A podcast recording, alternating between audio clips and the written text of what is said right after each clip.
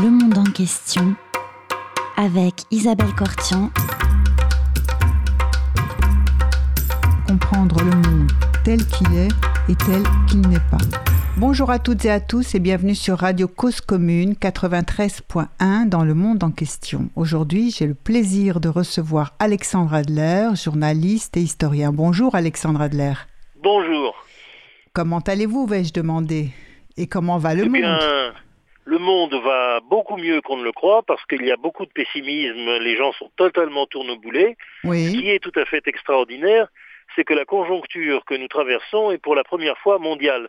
On dit d'ailleurs que le nombre de gens connectés, si on fait euh, euh, la somme euh, bah, des réseaux dits sociaux, qui sont Oui. souvent asociaux d'ailleurs, mais de non seulement d'Internet, mais aussi des téléphones et de tout ce qui est en train de se mettre en place dans cette révolution électronique qui est maintenant également mondiale, euh, fait qu'il y a probablement une petite majorité de la population qui est connectée maintenant. Probablement à peu près euh, euh, 6 millions de personnes sur euh, plus de 3 millions de personnes, je veux dire, sur les, nos, nos 6 ou 7. Et donc, euh, dans ces conditions, euh, c'est absolument impressionnant à quel point euh, le, le, le mythe, l'utopie oui. d'une espèce de communication générale est en train de s'instaurer. Nous Alors- tenons une conversation qui est pour la première fois mondiale, universelle. Alors très bien. Alors dans cette conversation euh, universelle qui va tendre à se déployer de plus en plus, dites-vous, euh, comment comment se passent les choses? Vous parliez d'un- d'une sorte de bouleversement cosmique, si je me souviens bien, auquel Euh, on assisterait. parce que en tout cas, il y a euh, quelque chose, euh, ah, bien entendu, c'est beaucoup moins irrationnel que ce que ce terme euh, peut, peut faire penser, euh, peut- Oui. auquel- faire penser. Mais en réalité, oui, il y a quelque chose de tout à fait étonnant dans la façon dont à peu près tous les problèmes que nous avons en France oui, se répercute euh, bien entendu aux États-Unis, mais même à mon avis en Chine, et pas seulement à cause euh, de l'épouvantable euh, épidémie, épidémie qui actuellement les frappe, mais plus généralement, il y a une espèce de remise en cause. On a l'impression que tout le jeu est rebattu et ce n'est pas des jeux différents, c'est un seul et même jeu en France, en Angleterre, aux États-Unis, en Australie, euh, dans le monde entier, you name it, bien entendu en Corée, au Japon, en Chine. C'est absolument extraordinaire. Nous n'avons jamais connu une situation comparable. Alors bien sûr, je sais bien qu'il y a encore des différences, mais il y en a beaucoup moins qu'auparavant. Et d'une certaine façon, bah, nous en sommes tous là. Euh, il y a des gilets jaunes partout. Il y a de l'agitation. Alors bien sûr, les Israéliens, qui sont, euh, comme les, les Juifs en général, plus hystériques que les autres, manifestent peut-être encore plus gravement euh, cette espèce de désarroi général. Mais le désarroi s'accompagne aussi d'une reconstruction tout à fait étonnante. Donc on Et moi, je suis bien entendu, comme d'habitude, c'est mon tempérament, un optimiste de nature. Mais Oui. je le crois que j'ai raison de le penser. Alors d'accord. Alors donc nous, on voit plutôt les choses en étant en une période où on- tout le monde semble un peu perdre son latin, pour euh, parler comme on disait autrefois. En tout cas, on se sent Exactement. désorienté, Ah, euh, déboussolé. Mais vous, vous voyez que quelque part la marche du monde avance. Mais oui, exactement comme euh, voilà, l'autre expression perdre son latin, c'est aussi, pour moi, c'est de l'hébreu. Oui. Ben, l'hébreu était une langue incompréhensible. Actuellement, c'est devenu une langue vivante, parlée quand même par euh, plusieurs millions euh, d'habitants de l'État d'Israël et de la Palestine, parce que beaucoup, beaucoup de Palestiniens parlent parfaitement l'hébreu. Mhm. Et euh, de toute manière, je, de manière générale, je ne suis pas en train de faire du prosélytisme pour que tout le monde l'apprenne. Je pense heureusement que d'ailleurs tous les Israéliens, peu ou prou, maintenant se débrouillent en anglais. C'est vrai, la vraie langue universelle aujourd'hui, avec l'informatique, cela va être encore accéléré. Mais enfin, même l'hébreu n'est plus incompréhensible. Donc euh, nous sommes dans une situation où euh, tout ce que l'on avait appris et toute la sagesse populaire qui a une espèce de cristallisé ces choses est en train de s'évanouir. Par- L'hébreu est compréhensible, le latin euh, est un peu perdu, mais l'anglais l'a remplacé. Euh, et euh, nous arrivons quand même aussi avec la génération qui a maintenant est familiarisée avec l'informatique. C'est pas mon cas d'ailleurs, mais euh, au moins se débrouiller dans à peu près euh, toutes les circonstances pour s'informer. Bon, alors qu'est-ce qui se passe euh, dans, dans, dans, ce monde? Parce qu'on voit euh, bah, les remises en question de, de, partis, par exemple en France, euh, des, des, des, partis, on va dire, traditionnels, de gauche ou de droite. dans les, le Royaume-Uni qui quitte l'Union européenne, même si De Gaulle avait dit depuis le début qu'il n'aurait peut-être pas dû y rentrer, ou n'était pas favorable à leur rentrée. Donc expliquer un petit peu en partant de l'Europe et progressivement aux États-Unis. Euh, l'élection de Trump. Alors, curieusement, je vais commencer par un cocorico. D'accord. C'est vrai que l'élection de Emmanuel Macron a commencé à rompre un consensus qui était encore apparemment en train de fonctionner ou existait partout, euh, puisque euh, je ne parle pas des, des pays totalitaires, mais euh, il y en a plus d'ailleurs véritables. Même l'Iran n'est plus un pays totalitaire, la Russie ne l'est certainement plus, enfin, disons des pays dans lesquels la démocratie n'est pas tout à fait naturellement installée. Mais en tout cas, dans les autres, il y avait toujours des alternances avec euh, deux camps qui s'opposaient, on dira la gauche et la droite. Même aux les républicains, les démocrates, les travaillistes. Bah, longtemps, les républicains comprenaient aussi des républicains progressistes et les démocrates, les démocrates conservateurs. Mais petit à petit, ça s'est simplifié. Et on peut dire que ces dernières années, le Parti démocrate était le parti du mouvement, de la gauche, et le Parti républicain, de plus en plus, le parti de la conservation, de la droite, même s'il y avait bien sûr toujours une droite modérée, etc. Mais en tout cas, cette bipartition a explosé complètement, et de ce point de vue, je commence par ce cocorico, c'est Emmanuel Macron qui, le premier, euh, a vu euh, avec une espèce de coup d'œil euh, bonapartiste la situation et qu'il a exploité jusqu'au bout c'est-à-dire qu'il a été élu précisément sur euh, une candidature qui n'appartient ni à la droite ni à la gauche. Bien sûr, c'est un homme qui a eu un parcours à gauche ces dernières années, une formation quand même plutôt conservatrice et catholique, mais qu'il a transcendé ensuite par des expériences personnelles. Et en réalité, euh, il est à la fois capable de parler à la droite et à la gauche, et c'est ce qu'il a montré de manière extrêmement brillante pendant l'élection présidentielle en bouleversant absolument tous les équilibres et aujourd'hui encore. Le, rassemblement macronien est un rassemblement de la droite euh, pragmatique et modérée et de la gauche pragmatique et modérée. Il est absolument faux de le présenter comme le président des riches.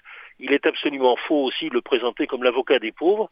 Il se situe déjà au-delà de ce clivage qui est le clivage justement de l'ancienne société mais euh, bien entendu, je constate que cette euh, situation se retrouve à peu près partout.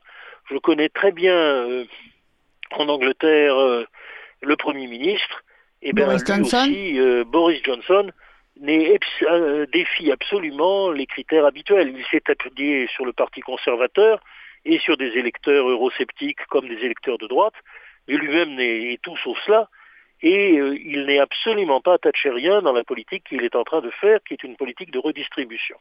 Quant aux États-Unis, là encore, euh, bien sûr, l'opposition républicain-démocrate, qui a toujours existé mais toujours été complexe, euh, réapparaîtra, j'en suis sûr, parce que les Américains ont besoin de cette espèce de bipartisme pour l'équilibre de leur système politique, mais enfin, aujourd'hui, on le voit bien. D'abord, la candidature démocrate n'a aucune chance dans l'état actuel des choses. Elle est beaucoup trop à gauche, beaucoup trop décalée par rapport aux opinions, l'opinion américaine.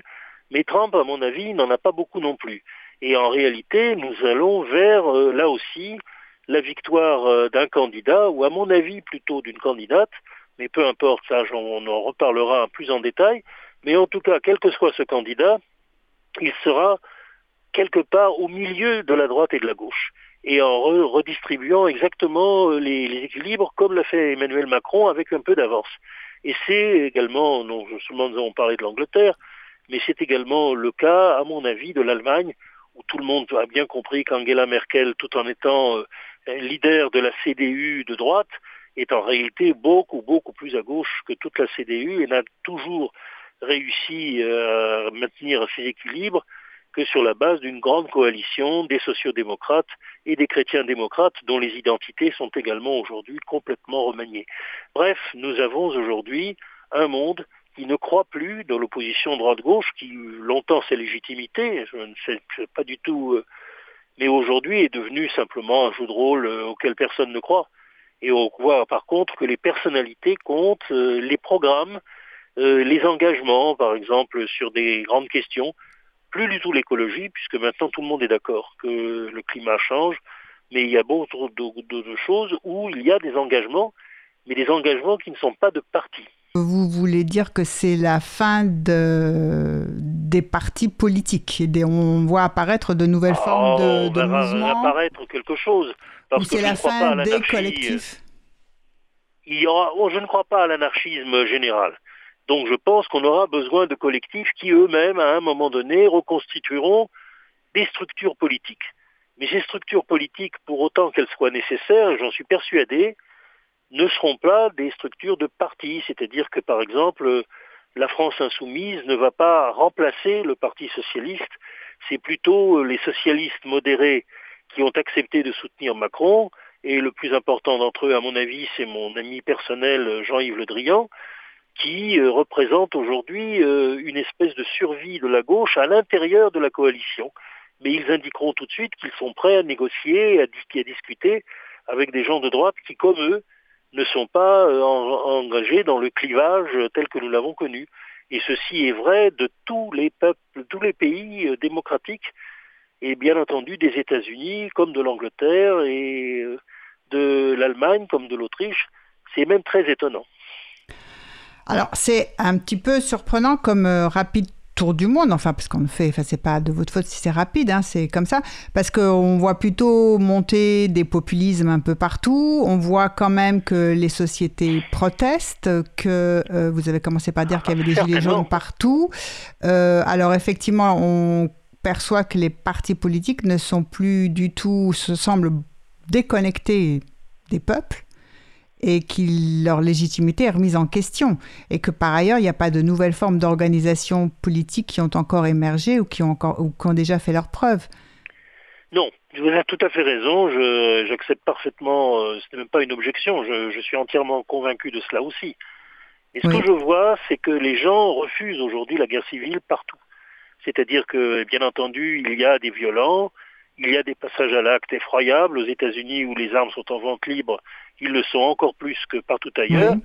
Mais enfin, euh, finalement, les gens ne veulent pas s'entretuer. Euh, et euh, aux États-Unis, on l'a été à plusieurs reprises. La guerre de sécession a été la guerre la plus sanglante de tout le 19e siècle.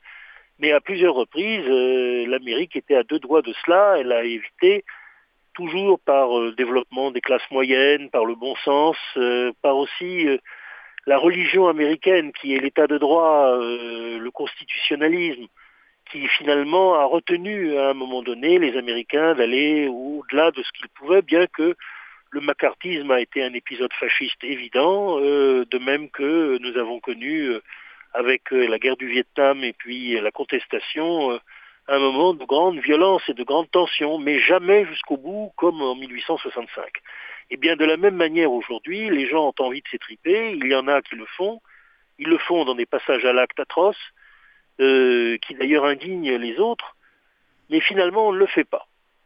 Et même, je dirais que euh, la pire guerre civile que nous ayons traversée au XIXe siècle, c'est-à-dire la Commune de Paris, finalement a été surmontée par des modérés des deux camps, c'est-à-dire par l'entente incroyable, improbable de Thiers, le chef d'une droite modérée orléaniste, mais qui acceptait la République, et de Gambetta, qui lui aussi était le chef du radicalisme, qui à l'époque signifiait vraiment le radicalisme de la gauche, mais qui, euh, après l'épreuve de la guerre civile, n'a pas accepté euh, de, prendre la tête d'une commune de Paris qui était le résultat du désarroi et du malheur, mais a essayé au contraire, petit à petit, avec des influences euh, tout à fait adoucissantes, mais qui étaient déjà dans sa propre personnalité, de mettre en place un espace républicain, ça a été euh, très juste et très difficile parce qu'il y avait beaucoup d'excités, notamment euh, ce fou de comte de Chambord qui était un véritable malade et qui à un moment donné avait une majorité parlementaire pour établir non pas la, royauté, ça encore,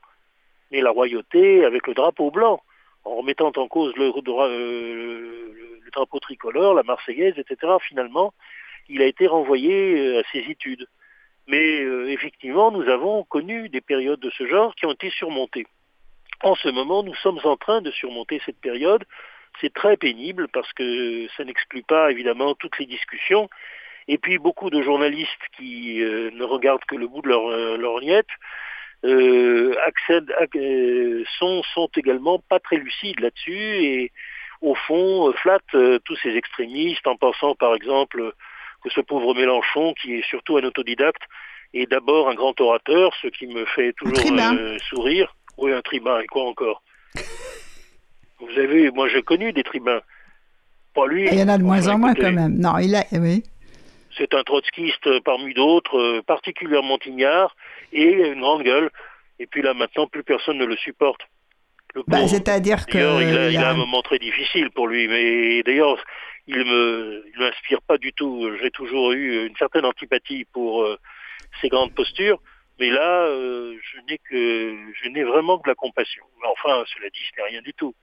Et bien entendu, ce n'est pas lui euh, qui reconstituera une gauche. Bien entendu, Jean-Yves Le Drian déjà le, fait, le fait pour tout le monde.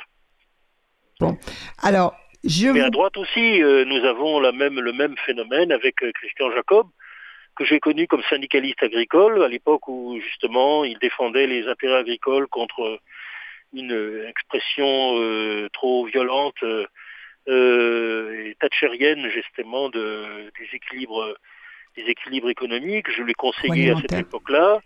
Je l'ai beaucoup apprécié. Et euh, je m'aperçois qu'il est toujours aujourd'hui l'expression exactement de ce même modérantisme que je saluais chez Gambetta et Oresco Referens, parce que c'est un homme extrêmement antipathique, sur Thiers, qui malgré euh, le rôle euh, épouvantable qu'il a joué dans la répression de la, de la commune de Paris, a su ensuite empêcher la restauration monarchique, heureusement.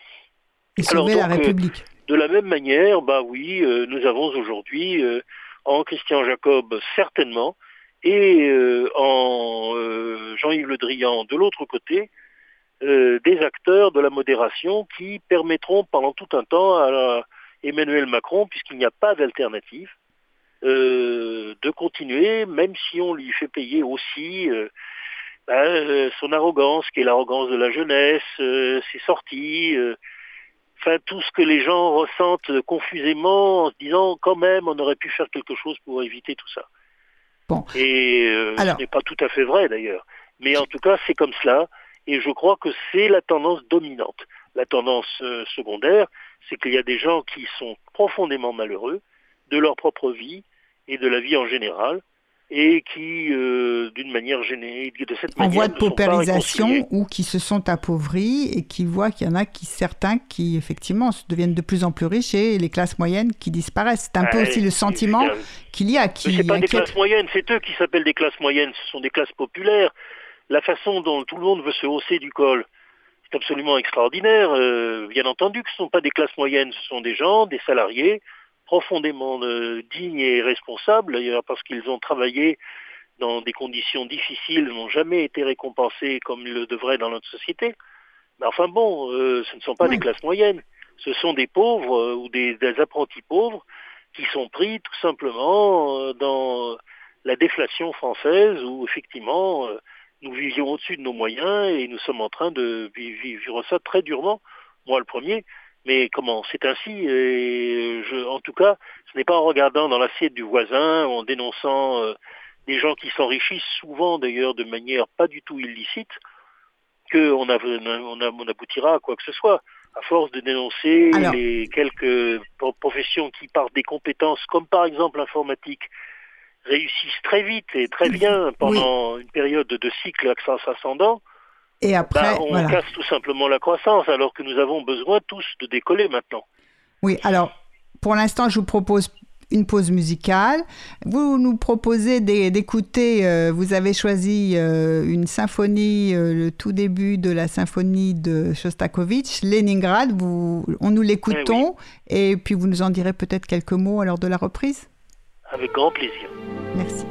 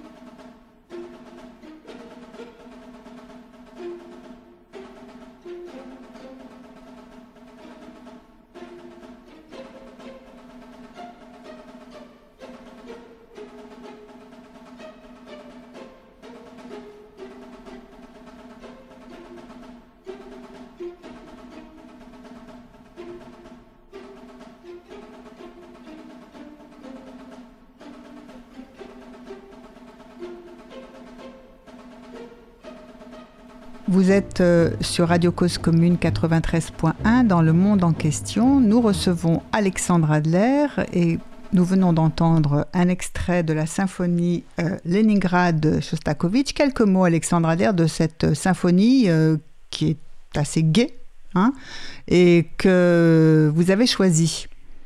C'est de loin l'œuvre de Shostakovich la plus populaire pour tous les Russes. Oui. Parce qu'elle symbolise justement une espèce d'engagement, évidemment, à ce moment-là, patriotique. Oui. Et comment dire, Shostakovich, qui a été euh, véritablement l'inventeur de la sonorité moderne dans la musique russe, évidemment, ne pouvait pas être populaire au temps de Staline.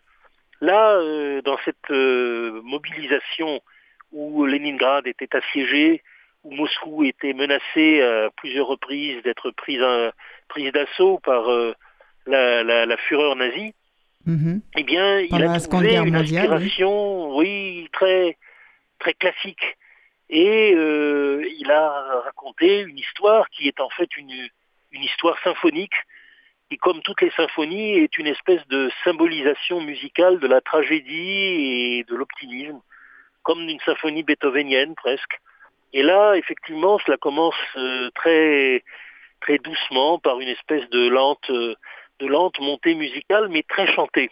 Oui. Celle que j'ai essayé de vous infliger, hélas, pour, les, pour vos oreilles, mais qui euh, donc est une espèce, de, espèce de mouvement inexorable par lequel le peuple se ressaisit après euh, la stupeur de l'invasion et de l'avancée foudroyante des armées allemandes dans toutes les directions, Leningrad, Moscou et puis euh, le Caucase à travers euh, l'Ukraine eh bien, à ce moment-là, tout d'un coup, ben, la Russie s'est ressaisie.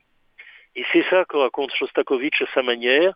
Et il le raconte dans une espèce de lyrisme retrouvé, comme si maintenant il avait le droit de retrouver, au fond, ce que tout le monde attendait, c'est-à-dire euh, cette façon presque tchaïkovskienne, au fond, de raconter, comme dans l'ouverture de 1812, eh bien, la victoire. La victoire et l'espérance. Et c'est, euh, malgré tout, euh, même si d'autres œuvres sont peut-être beaucoup plus profondes, la plus belle à mes yeux de, de Shostakovich. Alors maintenant, pour la petite histoire, On sa écoute. répétition a été faite à Leningrad avec des gens qui étaient déjà complètement épuisés et, et l'orchestre de Leningrad a joué à ce moment-là euh, la première fois et on voit que les, les gens étaient tellement épuisés parce Ouais. qu'ils étaient déjà complètement asthéniques, ils sont arrivés euh, à reproduire euh, donc euh, cette fa- cette euh, cette symphonie qui a été ensuite reproduite euh, pour euh, tous les Russes, euh, toutes les radios, et ce chant a été dans la bouche de tous les Russes et peut-être de tous les combattants qui ont donné leur vie à ce moment-là. C'est évidemment un argument qui n'est pas très musical, je le reconnais, pathétique à le souhait, mais c'est celui euh, de la Renaissance, Возрождение, Mhm. de la renaissance du peuple russe. Et ce mot revient toujours. Après la catastrophe, la renaissance, nous renaissons. Et c'est véritablement en russe, c'est euh, renaissance, c'est-à-dire euh, Rojdigne, c'est c'est effectivement la montée, la, la, puissance de la montée comme de comme d'une sève. Et cela, euh, Shostakovich a essayé de le dire de sa manière extraordinaire. Et c'est pour cela qu'il est devenu, après avoir été euh, euh, disons, le, le musicien expérimental le plus étonnant, et ces quatuors encore aujourd'hui me laissent pantois de leur savoir et de leur profondeur. Ouais. Et là, il a parlé pour le peuple entier. Alors, à propos de, de, de, de la Russie, euh, s'il y a bien quelqu'un qui a fait un retour remarquable euh, sur la scène internationale, c'est Vladimir Poutine. Et oui, il y est arrivé lui aussi, je dirais euh, finalement, par un mélange de modestie, de fidélité, parce qu'en fait, il est le fils adoptif de Yuri Andropov, qui a Oui. d'ailleurs fait euh, tout ce qu'il fallait pour euh, qu'il soit véritablement adopté. Et quand on voit au moment de la mort d'Andropov ses obsèques, il est dans le carré de la, de la famille. Il est là, euh, en fait, comme fils adoptif. Et ensuite, ben, il est profondément, il a, il a dit d'ailleurs, Andropov c'est mon père, ce n'est pas son père, Mhm. pas son père biologique. Mais par contre, euh, en effet, euh, il a été euh, voulu par Andropov, qui l'a recueilli à la sortie d'un orphelinat, où il était épouvantablement malheureux, et où ensuite, eh bien, il a été le sortir d'abord de son orphelinat, puis lui a donné une éducation, comme c'était un garçon extrêmement doué et intelligent, bien que violent et anomique à cause de cette jeunesse dans les orphelinats, eh bien, euh, il a essayé d'apprendre tout ce que pour, Andropov, petit à petit, lui, diffusait parce qu'il voulait absolument qu'il soit son héritier. Il y a quelque chose de très émouvant dans le fait qu'Andropov a voulu effectivement ce, petit garçon qui est devenu ce jeune homme, plein de plein d'enthousiasme et plein de courage. Car euh, bien entendu, euh, chez Poutine, euh, la lâcheté est le défaut le plus grand. Il ne faut jamais être lâche. Et donc, il faut toujours faire face, même si on prend des coups, il faut tenir tête. si on est devant un adversaire plus fort, ben on lui arrache les cheveux, on le griffe, mais on ne cède jamais. Et c'est ce qu'il a toujours fait. Et là, euh, au fond, dans cette situation si difficile, où il est très impopulaire dans l'intelligentsia, mais où le peuple, instinctivement, quand même pour lui, parce que il a redonné un peu de dignité à la Russie, il est digne lui-même, on ne lui fait pas ça. Eh bien, euh, il a petit à petit, euh, contre tous les faiseurs de malheur, il a conjuré finalement les mauvais les mauvais vœux qui étaient euh, conçus euh, contre lui dans toute l'intelligentsia, dans toutes les classes bavardes. Mais finalement, non. Les gens, finalement, se, le trouvent assez sympathique. Justement dans son côté antipathique. Parce qu'il n'est pas antipathique du tout. Il est très sensible, cet homme. Mais, bien entendu, il est dur. Il est pénible. Il avait une tête d'ours polaire ces derniers temps. Maintenant, ça s'arrange. Mais le, le, le, côté ours polaire, là, comme ça, qui vous regarde avec son museau, euh, un peu inquiétant. Moi, je ne l'aimais pas. Hein. Et d'ailleurs, euh, notre seule rencontre euh, que nous avons eue en face à face s'est mal passée. Il m'a tout de suite engueulé. Ah bon? Ah bah, Il voulait m'honorer au départ, bah, parce que j'avais posé une question. Tout le monde dit elle a une question, mais je lui ai posé une question insidieuse où évidemment il avait déconné. C'est-à-dire, je lui ai dit, mais pourquoi avez-vous essayé de monter avec des, avec des actions hostiles dans EADS, euh, e qui à l'époque était euh, le consortium franco-allemand, avec un peu d'espagnol, euh, qui devait être au fond l'arsenal d'une Union européenne organisée. Et je lui ai dit, bah là, on ne pouvait pas vous accepter, c'est devenu politique. Et vous auriez décidé d'aller à Airbus, c'est-à-dire quelque chose de civil, c'était beaucoup plus discutable. Et je suis persuadé que c'est un argument qu'un certain nombre de gens en plein de bon sens ont dû lui dire. Donc il a eu, il m'a haï ce moment-là. Il m'a mhm. regardé absolument d'un air absolument froid, surtout qu'il m'avait honoré, il m'avait placé euh, sur sa gauche, euh, Hélène Caradanco s'étant sur sa droite. Et il voulait absolument honorer Hélène, bien sûr, mais même moi. Et là, non. Euh, là, il était fâché comme tout. Et il m'a fait un cours long pour expliquer que j'avais totalement tort. Et puis il m'a dit, mais qu'est-ce que c'est que cette histoire de coopération militaire? Nous avons d'excellentes coopérations militaires. Et il m'ajoute, bah oui, euh, je vous donne un exemple, Israël. Et il me regarde là de son air absolument de pingouin. Et j'ai très bien compris ce qu'il me disait. Il dit, tu vois, toi, tu es un dégonflé. Et moi, qui ne suis pas dégonflé, eh ben, je dis ça. Je me réclame de l'alliance israélienne. J'ai hmm. trouvé absolument ça extraordinaire et je lui dis, mais il est fou ce garçon, mais tais-toi, tais-toi, Avrel, au lieu de, de, faire du mal comme ça. Et eh ben, c'est passé. Avec Poutine, tout passe. D'accord. Donc vous êtes en meilleure relation maintenant. Mais en ah tout ben cas... maintenant, je suis réhabilité. Je le sais parce que j'ai eu des. Ils disent que la façon dont j'ai condamné les sanctions contre contre la Russie, dont je suis pour la levée de toutes les sanctions, dont je suis aujourd'hui, euh, pense-t-il, parce qu'ils pensent que j'ai une influence, j'en ai aucune, mais euh, un défenseur au fond de la politique russe que je suis, mais à ma manière, eh bien fait que maintenant ça y est, il est réconcilié. Alors, euh, il m'a pas encore envoyé une carte de vœux, mais c'est quasiment ça. Et donc, euh, je suis très content parce que je veux pas être fâché avec Poutine. Bon. que vous avez compris que je l'aime bien.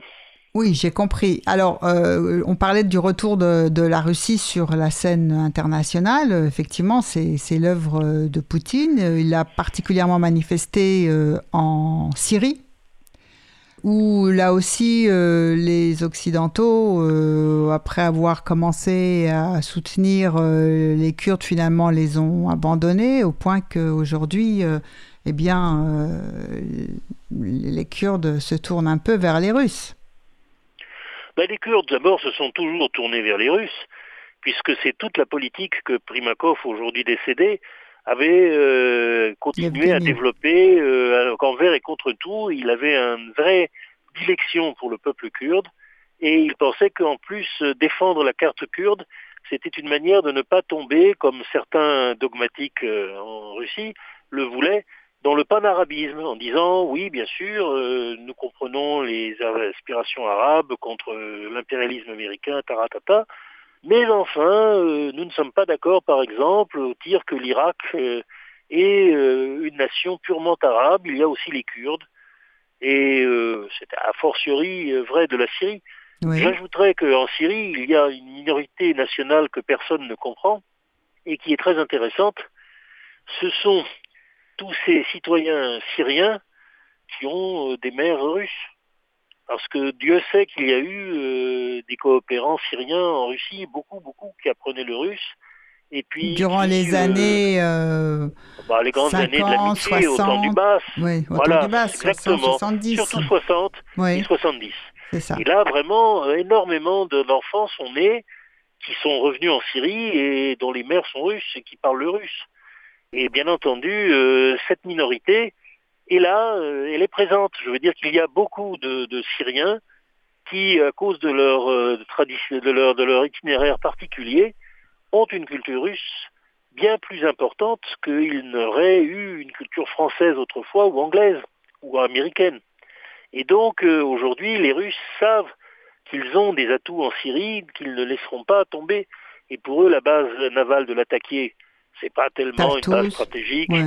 Tartous, en fait, oui, il attaquait toute cette région, c'est euh, un point d'implantation d'une minorité, alors je ne parle pas de la minorité russo-syrienne, mais de gens qui euh, regardent vers la Russie avec espoir, en espérant que les Russes euh, les préservent des extrémistes et notamment des du Hezbollah. Et c'est la raison pour laquelle, bah, aujourd'hui, cette identité remarquable fait que les Russes s'accrochent à la Syrie autant qu'ils le peuvent, à Bachar Assad jusqu'à un certain point, parce qu'ils le méprisent et puis ils pensent qu'il a complètement pété les plombs, mais ils ne le, sacrifieront pas du jour au lendemain. Et puis, euh, ce qu'ils veulent, c'est euh, quelqu'un d'autre pour le remplacer. D'accord. Mais ce qu'on voit, si vous voulez, en, Syrie, c'est que, euh, peut-être je me trompe, mais c'est qu'effectivement, pour la Russie, la Syrie, c'est important d'un point de vue stratégique.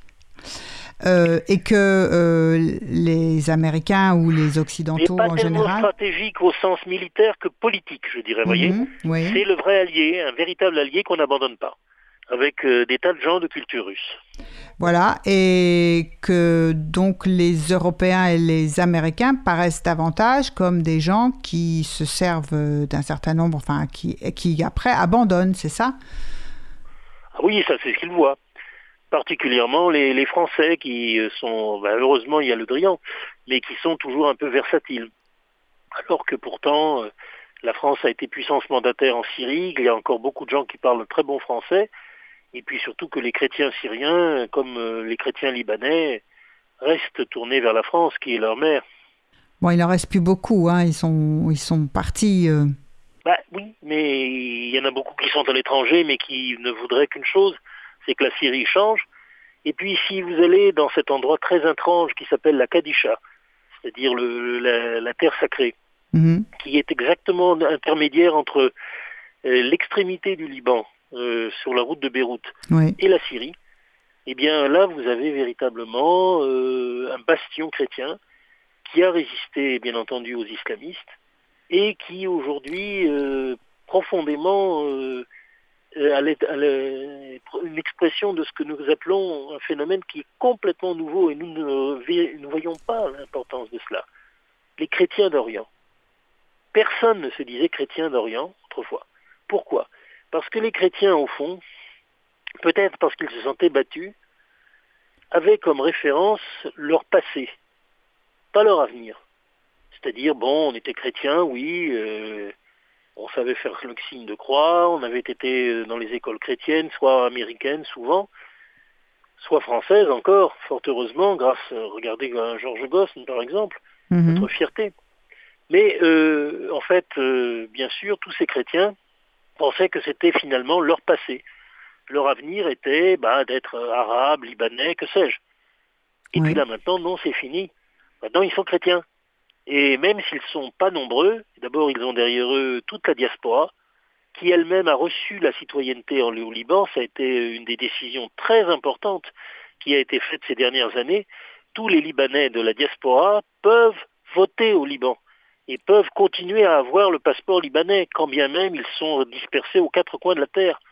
Eh bien, ce phénomène est très important. Et la Kadisha reste une terre chrétienne. Et c'est en fait ce lieu dans lequel l'identité chrétienne se retrouve.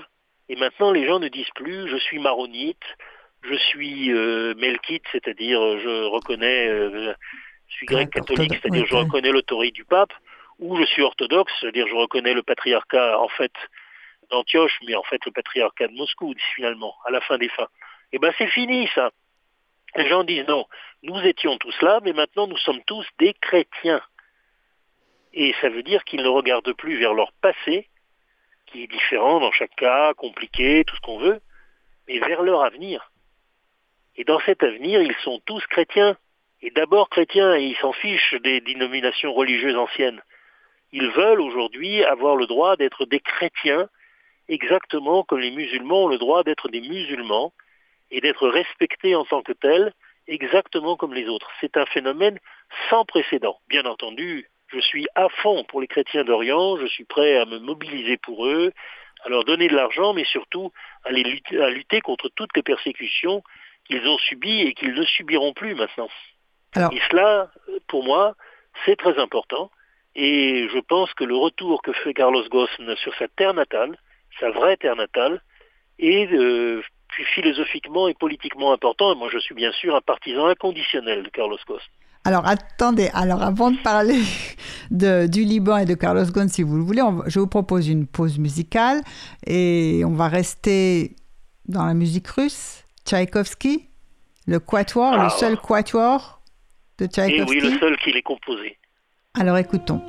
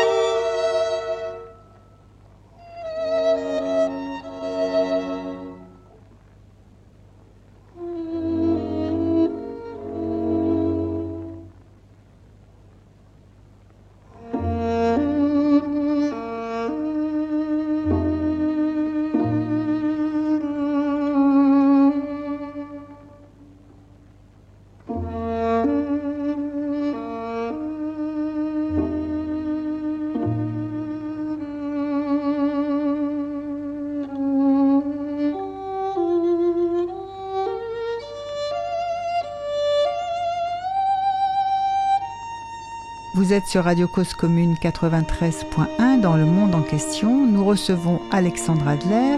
Alexandre Adler, donc vous, parliez, on avait commencé un tour du monde. On en arrive, si j'ai bien compris, au Liban. Mais il nous reste quand même aussi un certain nombre d'autres sujets à voir. Alors, vous vouliez dire quelques mots de Carlos Ghosn Oh ben, tout simplement, c'est véritablement euh, l'expression euh, de l'excellence de ce qu'a été euh, la culture française. Voilà quelqu'un qui donc a été élevé entièrement par les écoles catholiques françaises, qui ont été mises en place au départ par des jésuites et d'autres qui ont également apporté les, cépages français qui sont à l'origine du vin libanais qui est si bon. Et lui-même... Ah, le halak est pas mal quand même, hein.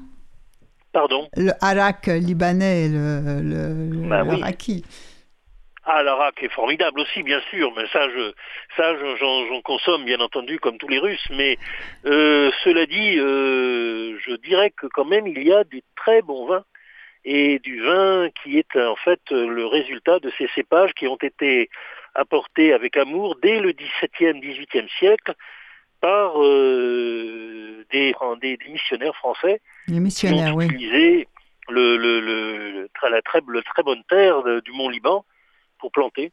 Et aujourd'hui, nous avons un excellent vin et un vin qui ne cesse de s'améliorer, bien sûr.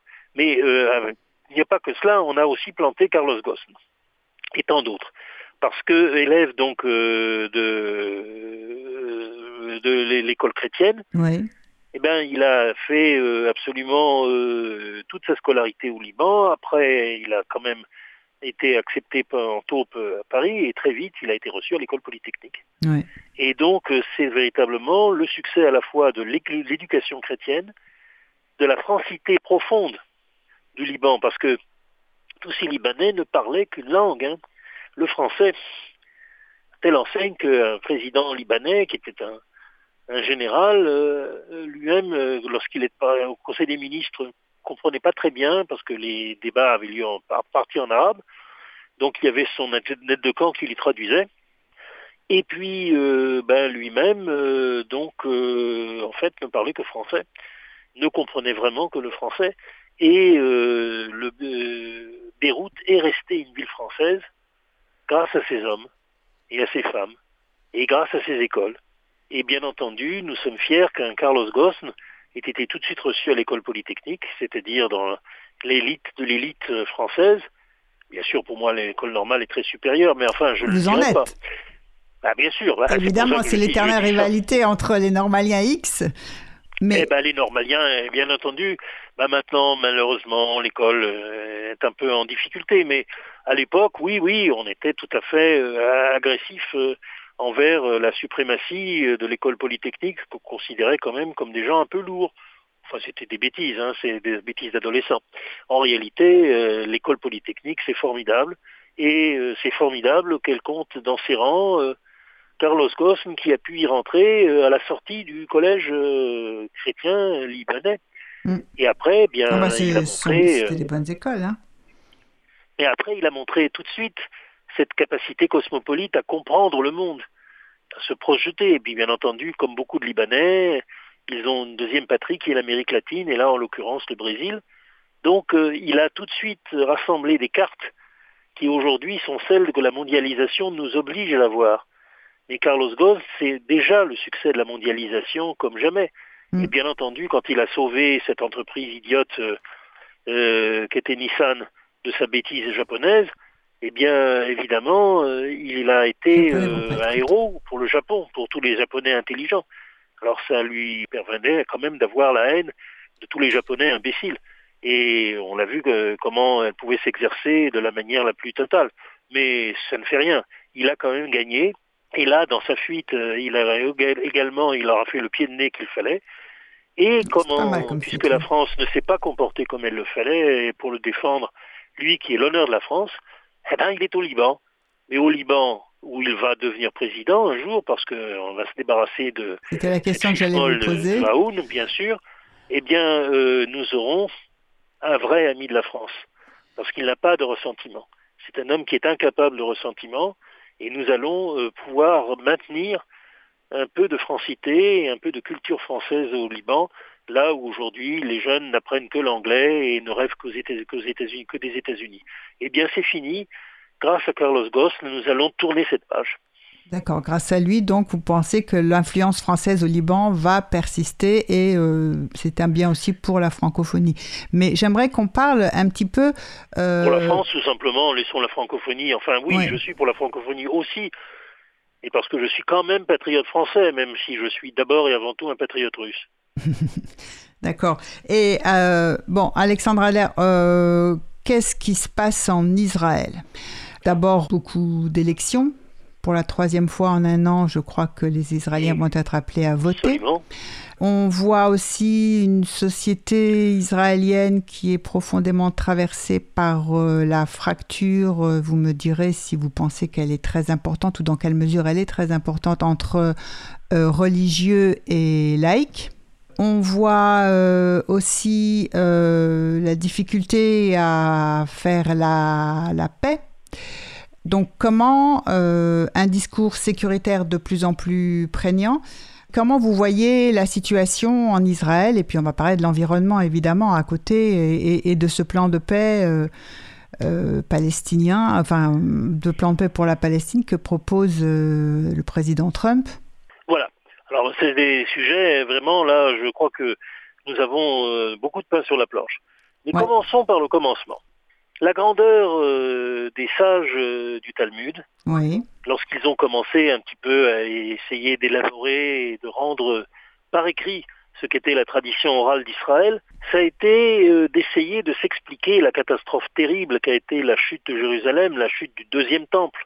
La destruction. Et la destruction, donc, le début, parce que ça a continué ensuite avec la dernière révolte, celle de Bar Korba, mais un processus long terrible et inexorable de bah, d'exhérédation, de, de, de, le, peuple juif a été chassé de sa terre finalement. Bon.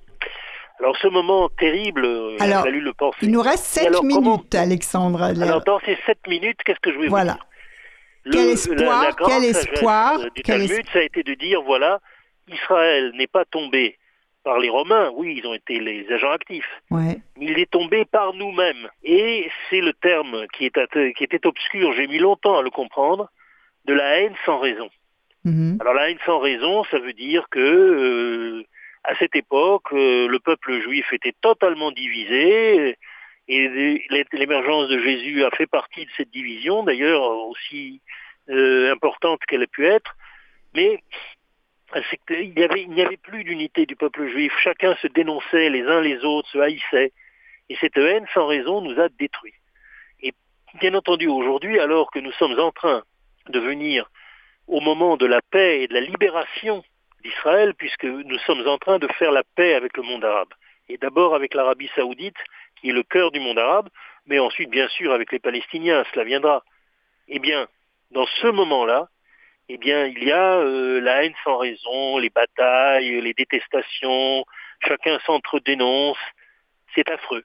Eh bien, euh, il y a une dernière crise de haine sans raison en Israël qui est particulièrement hystérique, mais qui sera surmontée.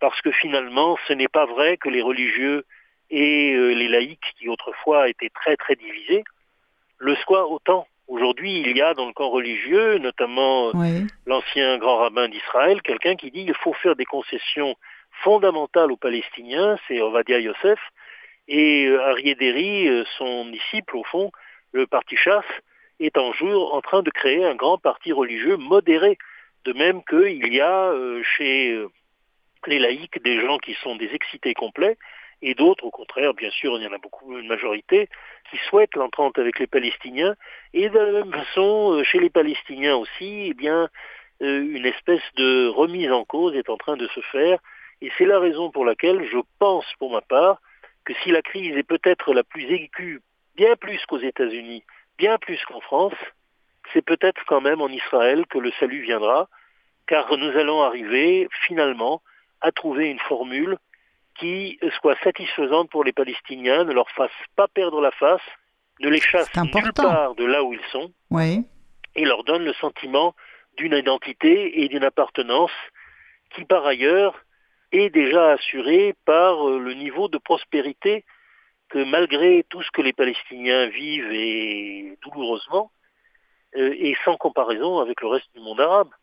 Et c'est la raison pour laquelle je dis que la réconciliation entre juifs et arabes, elle se fait d'abord à travers les Arabes qui ont la citoyenneté israélienne, ils sont de plus en plus nombreux, 20%, et ils sont de moins en...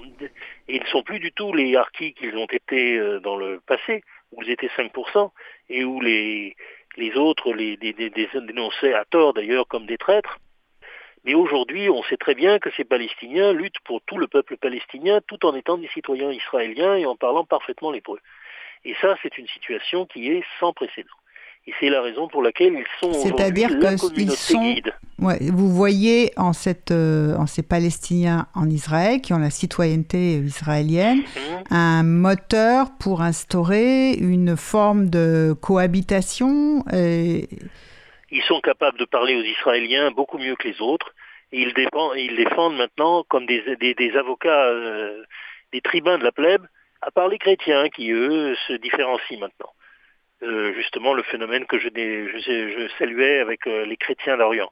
Mais les autres, non. Les autres se veulent d'abord et avant tout euh, des Palestiniens de citoyenneté israélienne. Et bien entendu, la première question qui leur importe, c'est qu'on respecte et qu'on aide les Palestiniens partout. Et c'est possible, c'est parfaitement possible, à partir du moment où on évite l'idée du partage territorial qui ne fera que des, que, mais, mais que l'on va plutôt vers des, droits collectifs. Les Palestiniens doivent avoir des droits partout sur le territoire israélien et un certain nombre doivent pouvoir revenir sur le territoire israélien qu'ils avaient quitté, à condition, bien entendu, d'accepter un certain nombre de choses. Mais ils doivent accepter aussi que l'État d'Israël soit l'État des Juifs. Et ce n'est pas dirigé contre eux, ce n'est pas une discrimination, ou du moins on peut faire en sorte que ça ne le soit jamais.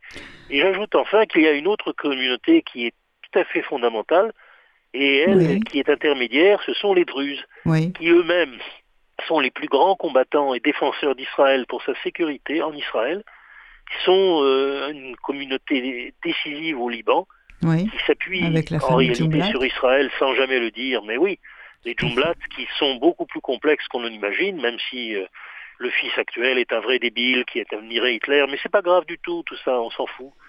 Et par contre, les, les, Druzes aujourd'hui savent qu'ils ont un appui dans le monde, c'est Israël, et qu'ils doivent pouvoir tous s'installer en Israël, y compris bien sûr dans le Golan, où ils ont refusé jusqu'à présent la nationalité israélienne, mais sont en train de la prendre en douce, en grande, en en grande part. Eh bien, les Druzes et les Arabes d'Israël sont les deux éléments du puzzle qui vont permettre effectivement de créer une communauté. Et cette communauté sera une communauté bien sûr binationale, mais ce sera de faire par étapes avec des garanties de sécurité qui sont nécessaires pour Israël et pour le monde entier. Donc, euh, vous voyez, euh, vous êtes un optimiste, vous l'avez dit au début de l'émission, vous voyez la possibilité d'un vivre ensemble se créer euh, qui préserverait malgré tout non seulement une sécurité économique aux Palestiniens, chacun individuellement, mais qui leur permettrait aussi d'exister comme collectif comme peuple, sans leur demander, sans leur demander de, de, faire le choix entre euh, individus, je veux bien que tu réussisses et que tu profites d'un bien-être, mais en tant que peuple, je, donc vous voyez qu'il va se profiler dans les prochaines années, on va dire, une nouvelle façon, une nouvelle forme de territorialité qui va s'inventer La communauté existe dans les salons de dentistes, parce que finalement, tous les, tous les Palestiniens vont se faire soigner les dents en Israël. Les malades euh, vont dans les, hôpitaux israéliens. Même euh, quand ils sont euh, victimes de conflits sanglants, on les évacue et on les soigne. Ça, c'est très important. Mais bien entendu, ce n'est pas, pas la solution. La solution, c'est qu'ils soient chez eux, partout. Mais bien entendu, qu'ils nous laissent aussi être chez nous, c'est-à-dire chez eux. C'est-à-dire que finalement, tout en respectant les zones et les transitions nécessaires, finalement, eh bien, cet, euh, cet, espace soit un espace de liberté pour le monde entier. Bah, et que effectivement, euh, ce soit euh, l'espérance pour toutes les nations. Et cela passe par le peuple juif, mais ça passe aussi par l'islam et par le peuple palestinien, qui en font le plus cher et le plus proche de notre, notre cœur, qui doit l'être. Bah écoutez, nous allons nous quitter sur euh, ces propos pleins d'espoir et d'espérance. Je vous remercie beaucoup, Alexandre Adler. Notre émission touche à sa fin. Et je remercie. moi qui vous remercie. Et, et, merci en régie à Olivier. Au revoir et à très bientôt pour une prochaine émission. À bientôt. Le monde en question avec Isabelle Cortian. Comprendre le monde tel qu'il est et tel qu'il n'est pas.